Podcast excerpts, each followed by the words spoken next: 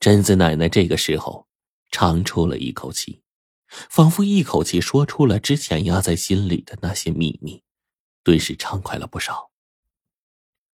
而我跟火烈此刻作为一个倾听者，都已经从心里开始流泪了。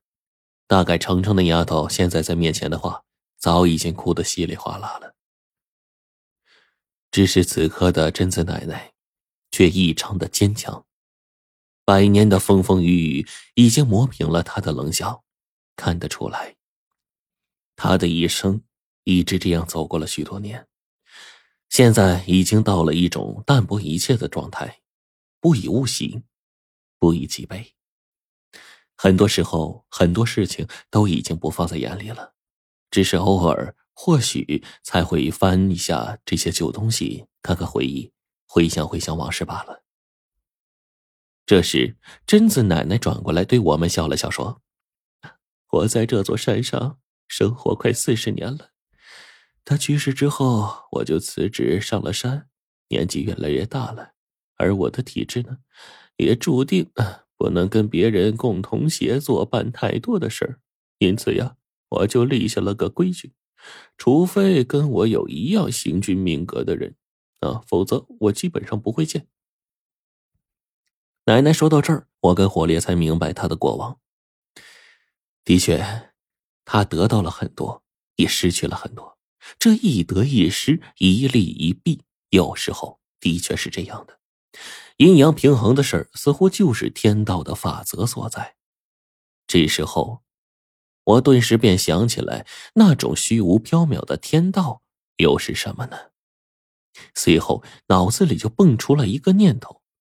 水火从来不相容，五行从来相生相克，万物从来有生有死，阴阳从来相互对立，就好像是火永远能够点燃干柴一样。这一切都是自然的规则，天道或许就是这种规则的另一种称谓吧。这一刻，我才明白。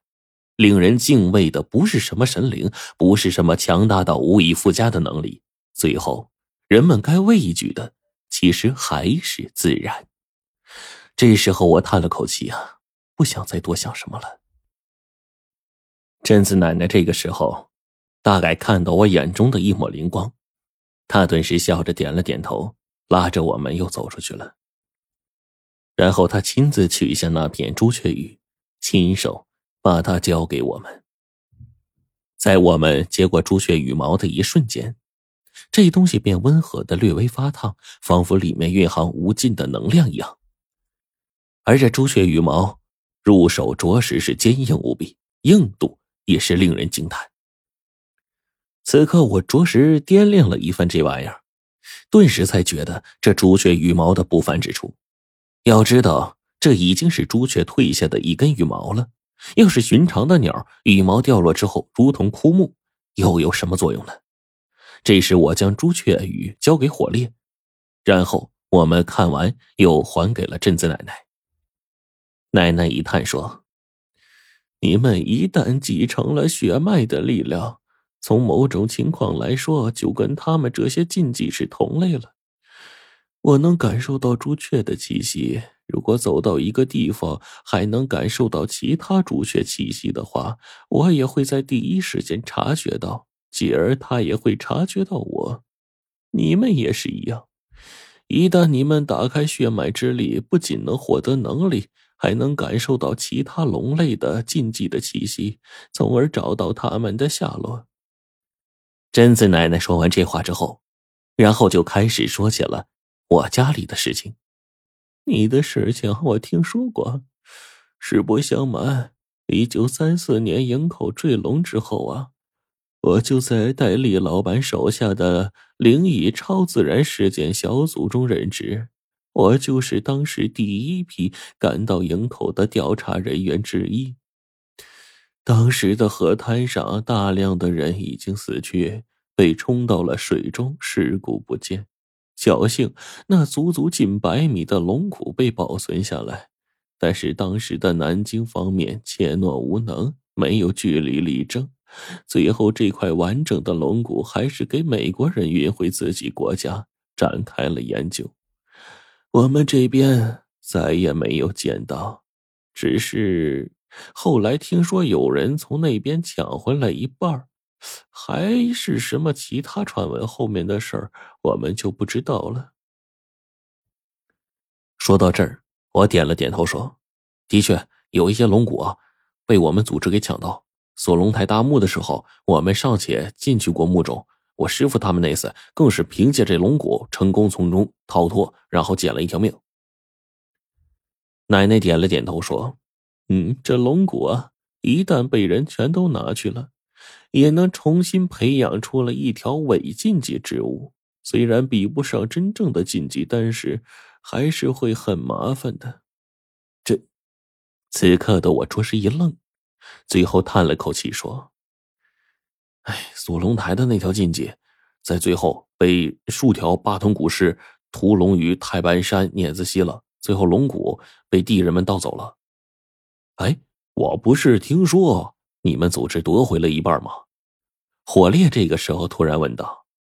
我叹了口气说：“哎，哪里有这么容易啊？虽说是夺了一半回来，但是最后因为组织缺少人手，这龙骨呢，在运送进京的路上又被劫走了。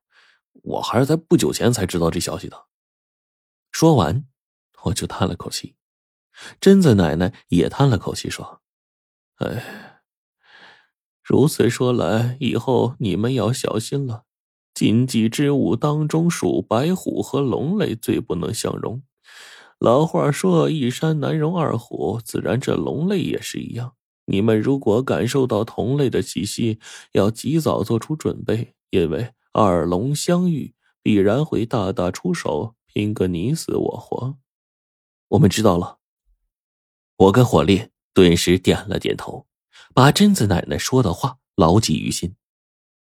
听到我们的话，奶奶也是点了点头，然后说：“罗晨，你这时候有想法了吗？